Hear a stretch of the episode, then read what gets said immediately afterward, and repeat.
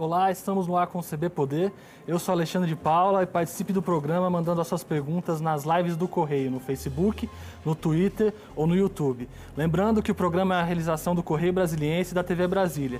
Aqui no estúdio comigo hoje o secretário de Economia do Distrito Federal, André Clemente. Bem-vindo, secretário, muito obrigado pela entrevista. Momento como esse, de dificuldade, encontrar recursos, buscar recursos é fundamental. Né? O senhor teve há pouco tempo com a ministra Flávia Arruda, que agora está na chefia da Secretaria de Governo do governo Bolsonaro. Como é que está a relação com o governo federal? Como é que está essa procura por recursos? Boa tarde, Alexandre. Boa tarde a todos que nos assistem aqui no CB Poder. Realmente, buscar recursos no momento de grave crise é, requer muita engenharia, mas nós temos nossos aliados. O governador Ibanez ele articula muito bem com o governo federal, né? é, com os ministérios também, e a ministra Flávia Arruda também foi um grande ganho para a cidade, para o país, que agora ocupa uma importante pasta no Planalto e está ajudando não só o Distrito Federal, mas todos os estados brasileiros. Secretário, acho que uma grande preocupação hoje é, é a vacina, para muita gente que está assistindo. Como é que está a conversa também sobre isso, né? Eu sei que a Secretaria de Saúde está diretamente ali em contato com o Ministério. Essas articulações para buscar mais, mais vacinas, como é que o senhor está participando disso também? Realmente a vacina é uma prioridade. Por quê? Porque cuidando da saúde nesse momento de enfrentamento à pandemia, obviamente você tem mais segurança para flexibilizar a abertura de comércio, tem mais flexibilidade para retomar a atividade econômica e retomando a atividade econômica você tem mais recursos, tem mais emprego, tem mais financiamento para a própria saúde pública. Então, realmente, a nossa prioridade é vacina, é cuidar da nossa população e, na sequência, vem a economia. Secretário, deve estar liderando um consórcio para tentar a compra direta da, da, vacina Sputnik, né, que ainda não foi autorizada para a Anvisa, mas para que quando isso seja possível, já esteja ali mais, mais fácil a compra. Existe recurso para isso? A gente tem, tem dinheiro para fazer essa compra quando for possível? O governador Ibanez, desde a transição, já preparou todo o cenário econômico do seu governo dos quatro anos. Para isso, nós criamos um ambiente favorável ao investimento econômico, com isso, mesmo na crise, trouxemos 14 grandes empresas, aumentamos a arrecadação, Alexandre, mesmo em ano de grande crise, de grande enfrentamento, de fechamento de atividades econômicas. E, obviamente, com isso, nós conseguimos financiar uh, o combate a essa pandemia. Né? Construir hospitais, adquirir equipamentos, contratar médicos.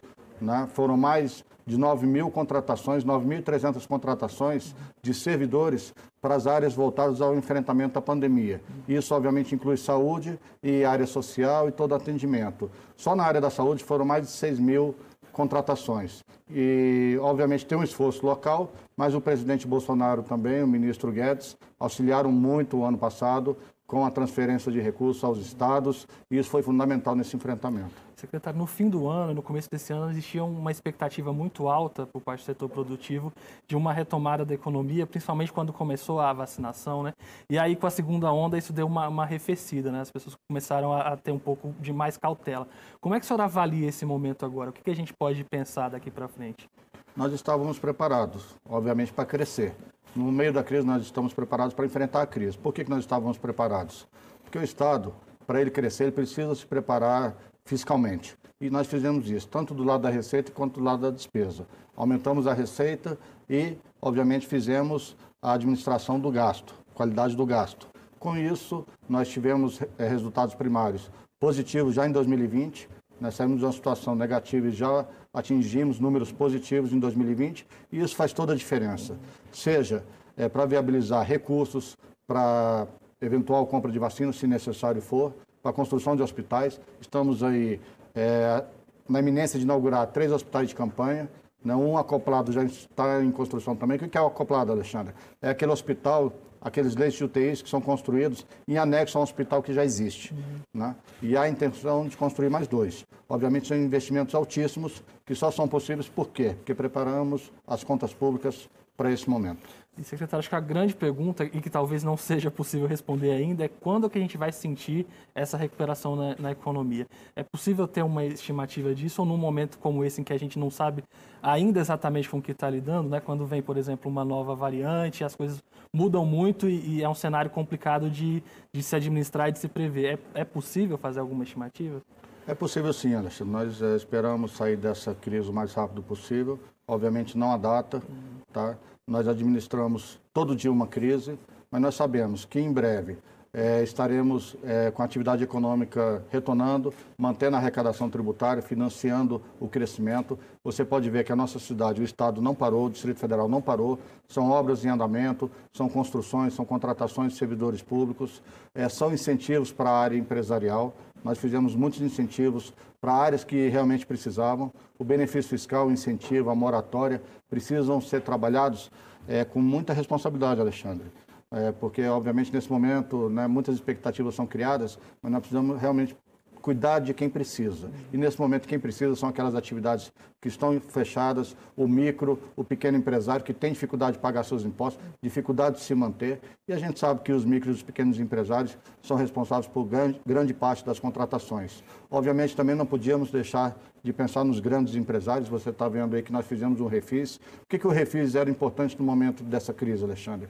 Porque ele dá saúde fiscal para as empresas. Uma empresa que precisa pegar é, um empréstimo junto ao banco, ele precisa de certidões. E nós viabilizamos um refis que, mesmo no momento de crise, mesmo no momento de grave pandemia, de grave enfrentamento, o total negociado dele foi o dobro, Alexandre, o dobro de todos os refis somados que já aconteceram no Distrito Federal. Então, é um, é um case realmente de sucesso, é um projeto que foi copiado, inclusive, é, por um senador, está tramitando hoje no Congresso, para ser aplicado aos tributos federais uma medida idêntica. A gente já volta a falar sobre o refis. Eu queria só perguntar, então, diante disso, dá para dizer que o DF está preparado para a retomada? Quando houver ambiente para isso, a gente vai conseguir?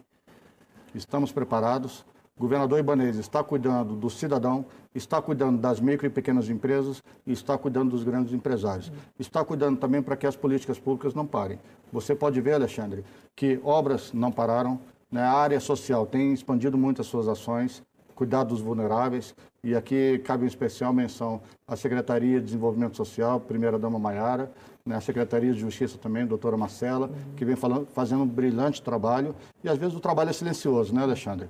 É, tanta, é tanto enfrentamento, é tanto confronto, é tanto apoio a essas famílias que às vezes a gente acaba não conseguindo divulgar tudo. Mas a Secretaria de Comunicação também tem feito um brilhante trabalho e levado à população as informações que precisamos nesse momento de enfrentamento. O senhor falou do Refis, ele até superou a expectativa do governo, né? Houve uma dificuldade ali no começo para aprovar na Câmara Legislativa, que depois foi superada, e, e, a previsão, a estimativa lá era, era, de 500 milhões, se eu não me engano, né? E isso foi, chegou a 3 bilhões, né? 3 bi. E, e, secretário, a que, que se deve isso e que avaliação o senhor faz do projeto como um todo?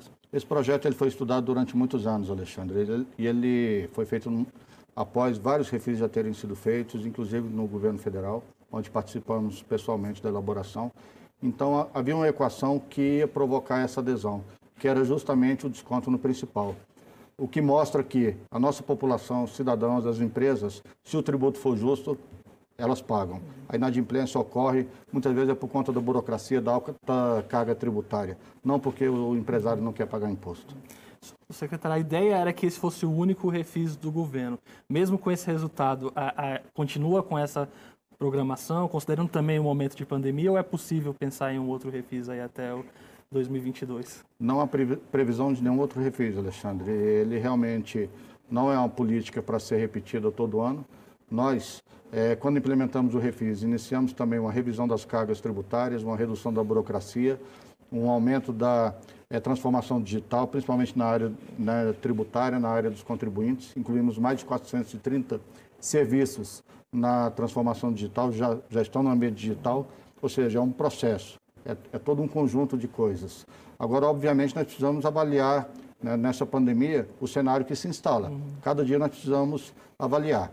O que aconteceu o ano passado, em 2020, na pandemia, é, as ações que foram tomadas não necessariamente vão servir para 2021. Nós uhum. precisamos nos reinventar. E por isso nós precisamos analisar também o que está é, tá vindo de efeito econômico dessa segunda onda. Por quê? Porque o ano passado os contribuintes ainda conseguiram manter os seus recolhimentos de IPTU, de IPVA em dia. Né? Pode ser que em 2021 essa dificuldade seja maior. Tanto que nós já prorrogamos aí o IPTU é, de várias atividades que estavam fechadas para o final do ano, é, visando dar um fluxo a essas, a essas pessoas, né? a essas empresas. Então, É, hoje não tem estimativa de nenhum outro refis, mas talvez haja uma situação aí de passado, de dívidas que nós precisemos administrar no futuro. Nessa questão do digital e também dos tributos, tem um lançamento que a, que a Secretaria vai fazer, né? Um, um, assistente virtual. Como é que vai ser isso? Explica para a gente. É, isso é uma novidade. Estamos aqui falando em primeira mão.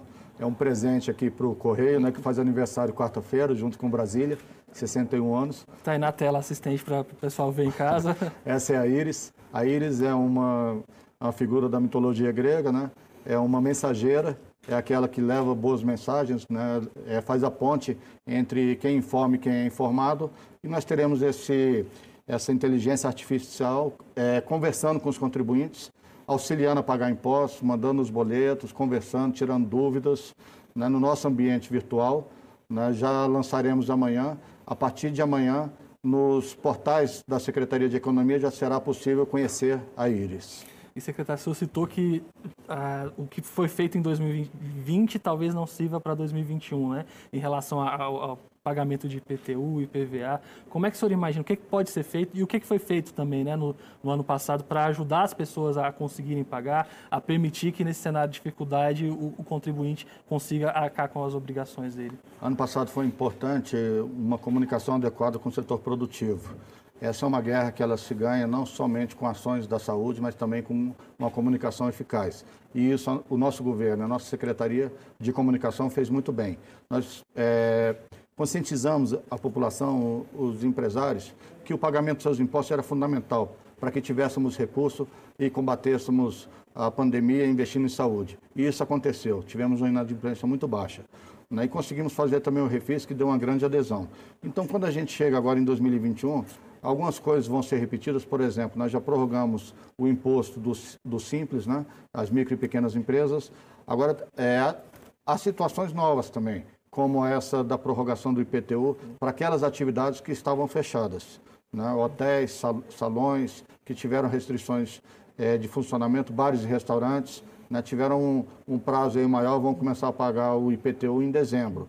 Agora eu peço também que os demais contribuintes que estão funcionando, que estão, é, as pessoas físicas que estão recebendo seus salários, paguem os seus impostos em dia. Essa arrecadação é fundamental para que tenhamos recursos para comprar medicamentos, é, montar esses hospitais, esses leitos de UTI, é, contratar enfermeiros, contratar médicos. Então eu peço, é, não precisa fazer doação, faça o pagamento do imposto. Secretário, o senhor citou agora também, tinha falado um pouco antes sobre os investimentos na saúde, né? Acho que talvez seja também uma das grandes preocupações da, da população hoje, principalmente quando vê alguns estados com dificuldades sérias, né? A gente teve aquele caso triste, terrível em Manaus no fim do ano passado. A gente tem é, recursos suficientes para lidar com esse problema aqui no DF? E como é que tem sido feito esses investimentos também, secretário? Até agora, Alexandre, já entraram 2.800 somente para o combate ao Covid, tá?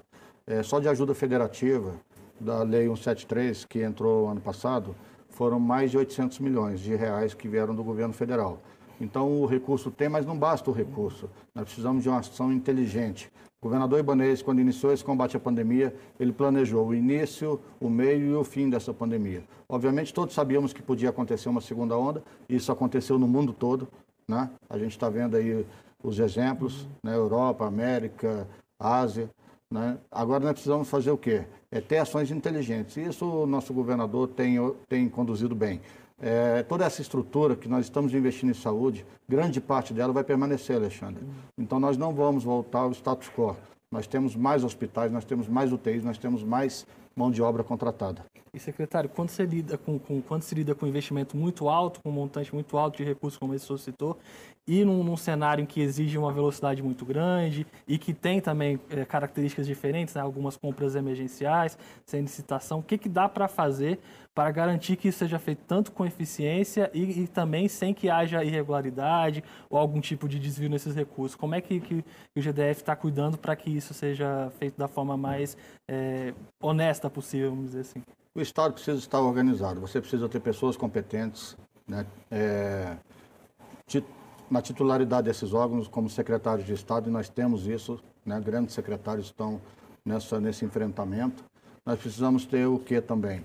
É, sistemas né?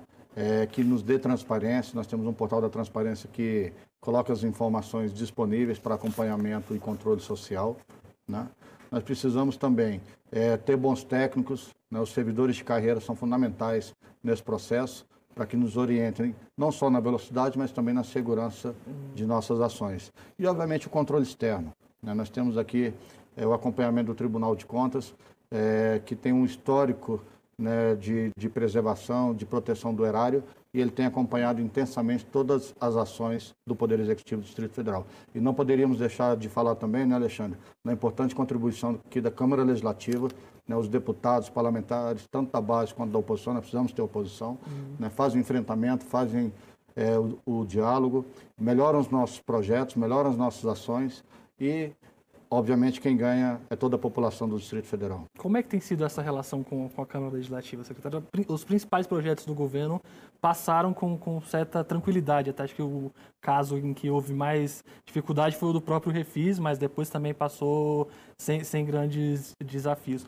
Como é que está essa relação ali com os deputados? É uma relação em defesa do Distrito Federal, da população do Distrito Federal. Tem sido uma relação muito harmoniosa, mas obviamente tem que haver debate, tem que haver enfrentamento, tem que haver melhoramento né, das ações do Executivo, assim como também várias propostas de iniciativa legislativa que eles, é, é, por questão constitucional, não podem iniciar. É, o Executivo tem tomado a frente e iniciado, preservando, obviamente, a autoria e a indicação dos parlamentares. Nós sabemos que os parlamentares representam o povo, trazem também eh, os interesses da sociedade e aí a questão é de né, priorizar, né, destinar recurso e fazer a implementação. Recentemente, você pode ver, foram mais de 9 milhões de reais destinados ao auxílio emergencial para taxistas de transporte escolar. Muitos deles estavam passando fome, com dificuldade de pagar né, as prestações dos seus veículos, que são instrumentos de trabalho, são ferramentas de trabalho. Então, o governo vem, né, se sensibilizam com aquela situação, os parlamentares fazem essa, essa defesa e a gente avaliando realmente a importância e a pertinência dessa transferência de renda, desse incentivo, a gente faz. As emendas também estão indo nesse caminho, tanto com a bancada federal também, né? Sim. E é importante manter essa transversalidade, porque não é só destinar recursos para a saúde. Obviamente, há muitas áreas que precisam continuar funcionando, é, obras, né, o PEDAF das próprias escolas, Daqui a pouco os alunos estão voltando aí para as aulas presenciais. Então a gente precisa ter uma estrutura né, que funcione. A gente está enfrentando a pandemia, a prioridade é saúde, mas outros gastos, outras destinações de recursos continuam acontecendo. A gente precisa fazer um breve intervalo, mas já retorna. O CB Poder vai para um rápido intervalo. Mande suas perguntas para o secretário de Economia André Clemente nas nossas lives. Até já.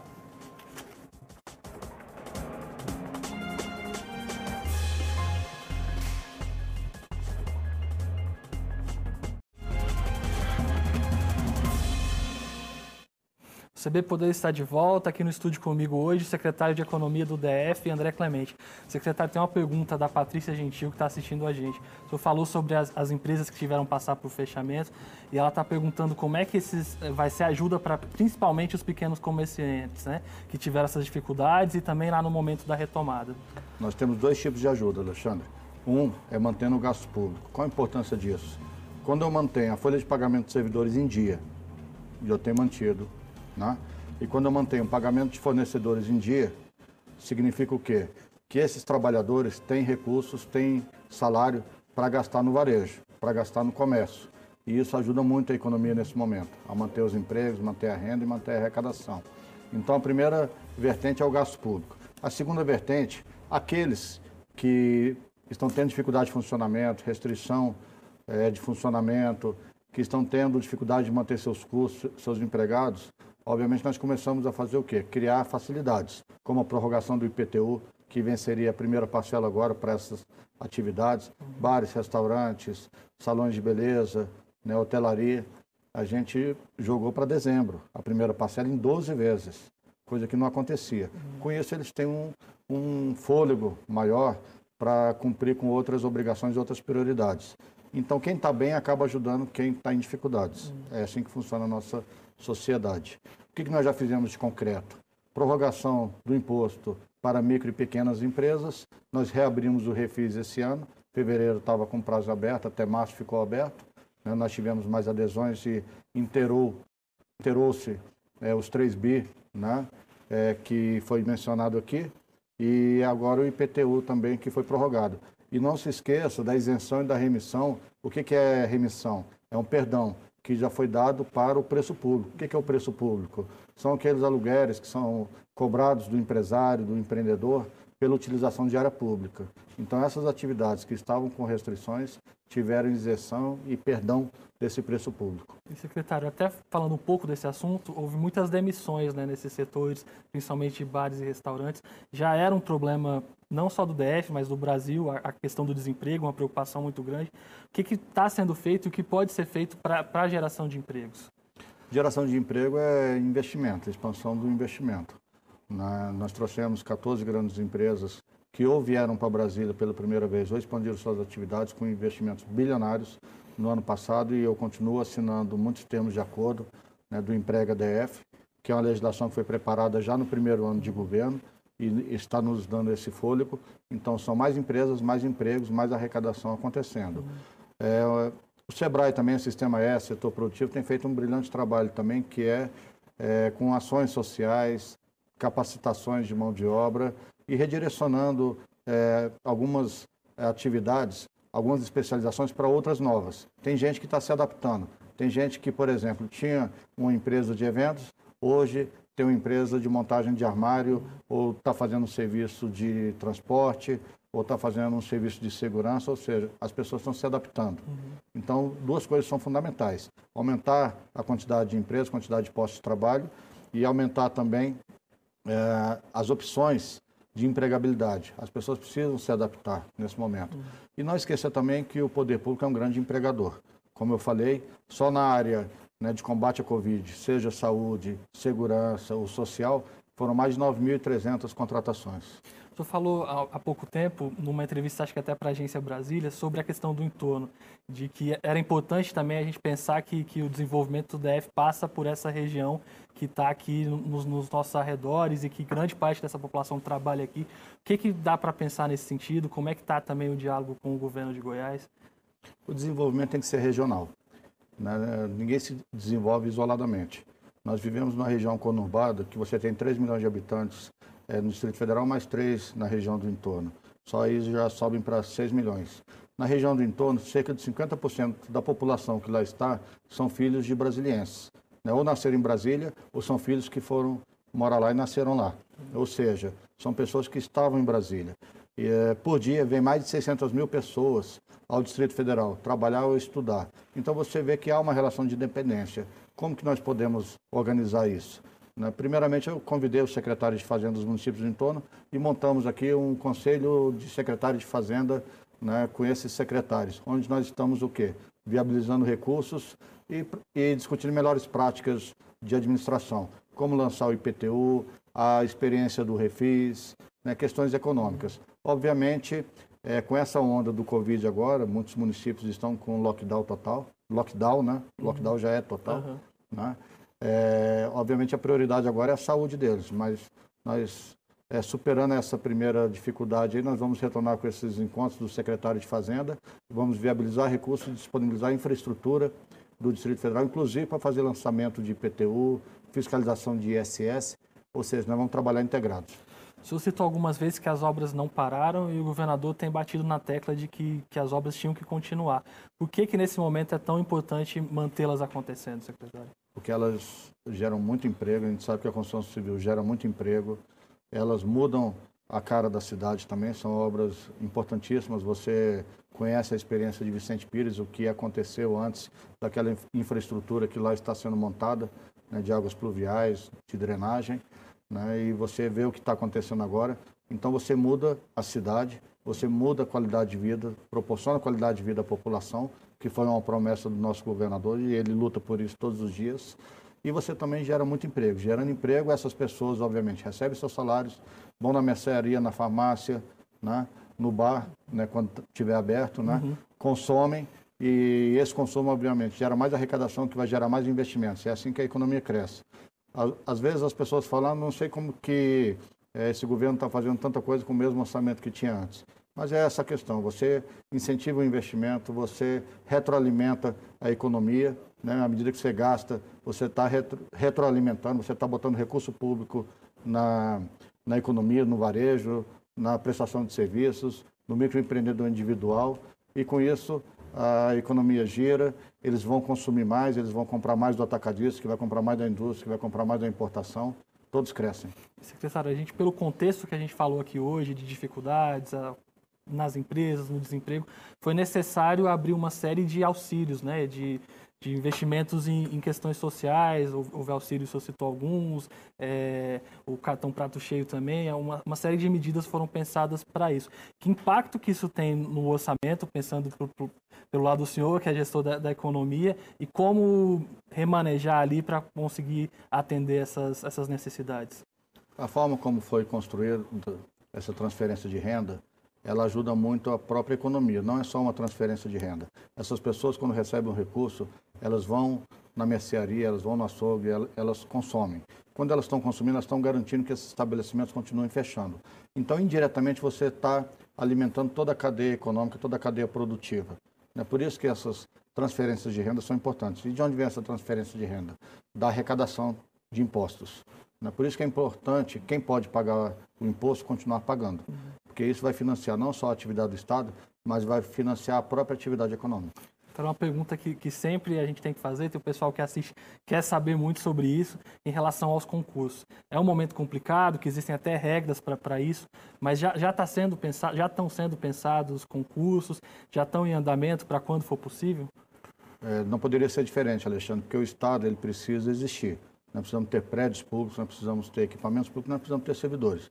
Os servidores, eu tenho falado que são o oxigênio da, do, da cidade, o oxigênio da administração pública. Por quê? Porque são pessoas que vão entregar políticas públicas. E, obviamente, se a cidade cresce, se as dificuldades crescem, se as necessidades crescem, nós precisamos ter gente para atender essa população. E essas pessoas são os servidores públicos.